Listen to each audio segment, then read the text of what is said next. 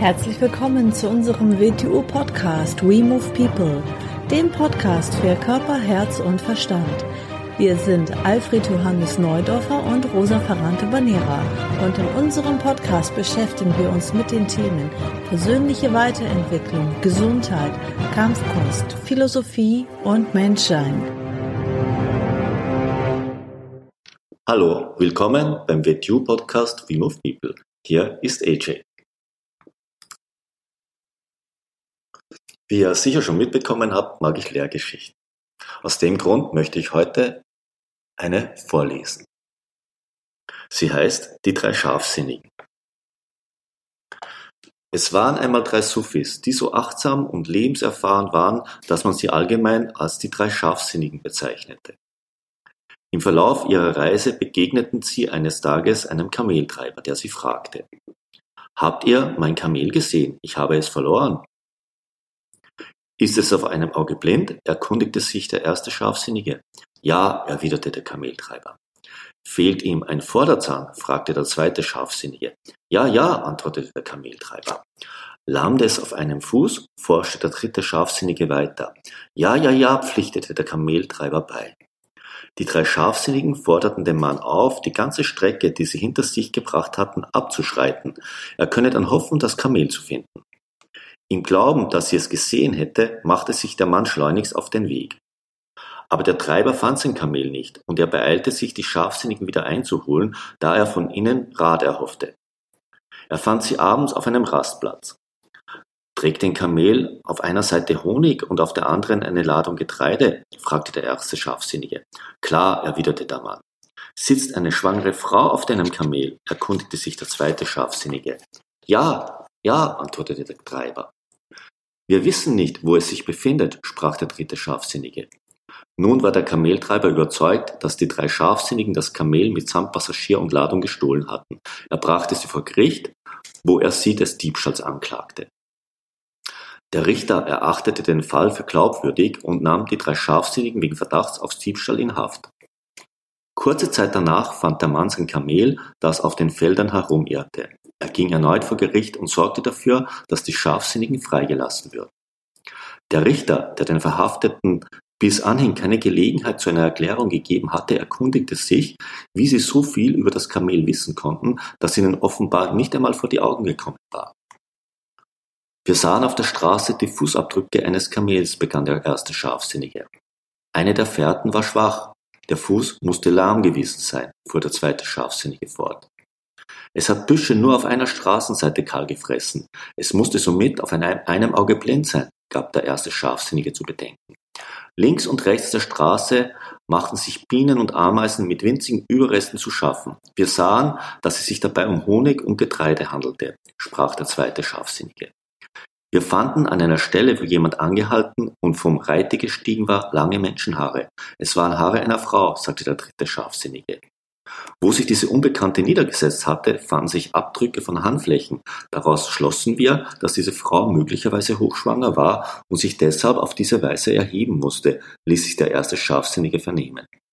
Warum habt ihr in diesem Fall nicht beantragt, dass man euch anhöre, damit ihr eine Erklärung abgeben könnt? fragte der Richter. Weil wir damit rechneten, dass der Kameltreiber weiter nach seinem Kamel suchen und es bald finden würde, gab der erste Scharfsinnige zur Antwort. Er kam es sich er käme sich sehr großmütig vor, falls sein Finden unsere Freilassung bewirkte, meinte der zweite Scharfsinnige. Die Neugier des Richters würde eine Untersuchung auslösen, steuerte der dritte Scharfsinnige bei. Das Entdecken der Wahrheit aufgrund seiner eigenen Untersuchungen wäre für alle Beteiligten besser als unsere Klage, dass wir unduldsam behandelt worden sind, meinte der erste Scharfsinnige. Wir haben die Erfahrung gemacht, dass es im Allgemeinen für die Menschen besser ist, auf jenem Weg zur Wahrheit zu gelangen, den sie als ihren eigenen Willensentscheid erachten, fügte der zweite Scharfsinnige bei. Es ist Zeit, dass wir weiter zu ihm, denn es gibt noch einiges zu tun, sprach der dritte Scharfsinnige zum Schluss. Und die Sufi-Denker zogen ihres Weges. Man findet sie noch immer auf den Straßen dieser Welt, wo sie ihrer Tätigkeit nachgehen. Was will uns nun diese Geschichte unter anderem sagen? Es ist natürlich eine Geschichte über klares Denken. Klares Denken ist ein Werkzeug, mit dem wir die Welt betrachten. Klares Denken hat natürlich auch immer mit, mit Achtsamkeit zu tun. Sie erzählt uns, dass, dass wir Menschen unterschiedlich denken, dass es Menschen gibt, die ganz klar denken und richtig klares Denken nennt man Scharfsinnigkeit, dass es Menschen gibt, die nicht so klar denken und denen aus dem Grund vieles, was offensichtlich ist, entgeht. Jede Handlung hinterlässt Spuren. Und an diesen Spuren kann man die Wahrheit, den Hintergrund einer Situation, einer Handlung finden. Auf den Orten der Handlung hängen diese Spuren an. Allen Orten, allen Räumen, allen hängt etwas, hängt eine Spur an von dem, was dort passiert ist. Und durch Klarheit und Scharfsinnigkeit kann man vieles, vieles davon erkennen. Was zeigt uns die Geschichte noch? Je unklarer wir denken, desto mehr neigen wir zu Vorurteilen und zu vorschnellen Bewertungen der Situation und Unterstellungen, weil wir Dinge nicht wahrnehmen, weil wir nicht achtsam genug sind, beginnen wir Geschichten zu konstruieren, die haben aber mehr mit dem zu tun, wie wir selber denken, als wie die wirkliche Situation ist. Hat der Mensch eine Schwierigkeit, will er sie natürlich lösen und er wird versuchen, sie zu lösen. In dieser Geschichte sucht der Mann natürlich das Kamel mit seiner Frau weiter und er findet es.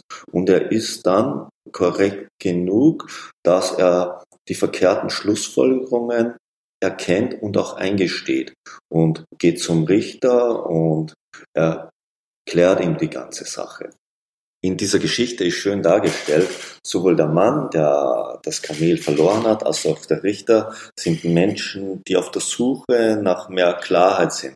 Und aus dem Grund äh, beginnt der Richter auch nachzufragen, warum die drei Scharfsinnigen das alles nicht gleich erklärt haben. Und hier kommen wir zu einer neuen Ebene in der Geschichte, nämlich die drei Scharfsinnigen erklären das und sie geben damit preis, es könnte Menschen in dieser Welt geben, die einen Nachteil auf sich nehmen, um anderen Menschen die Möglichkeit zu geben, ihr Denken zu verbessern, mehr Klarheit in ihr Denken reinzubringen, also sich zu optimieren. Also diese Menschen nehmen Nachteil auf sich, damit andere die Chance haben, aus diesem Bild äh, Potenzial abzuschöpfen, Impulse rauszuholen, mit denen sie sich selber verbessern können, ihren Charakter verbessern können, ihr Denken verbessern können. In der Lehrgeschichte sind natürlich noch viele, viele andere Muster verborgen, die man für sich herausfiltern kann.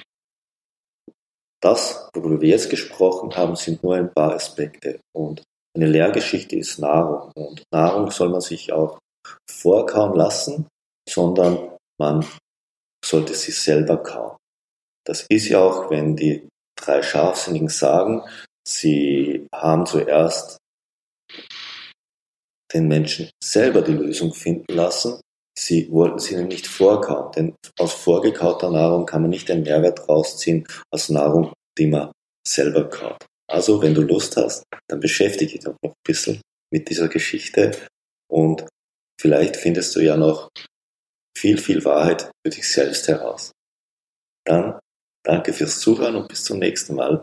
Dann wieder mit Rosa. Tschüss.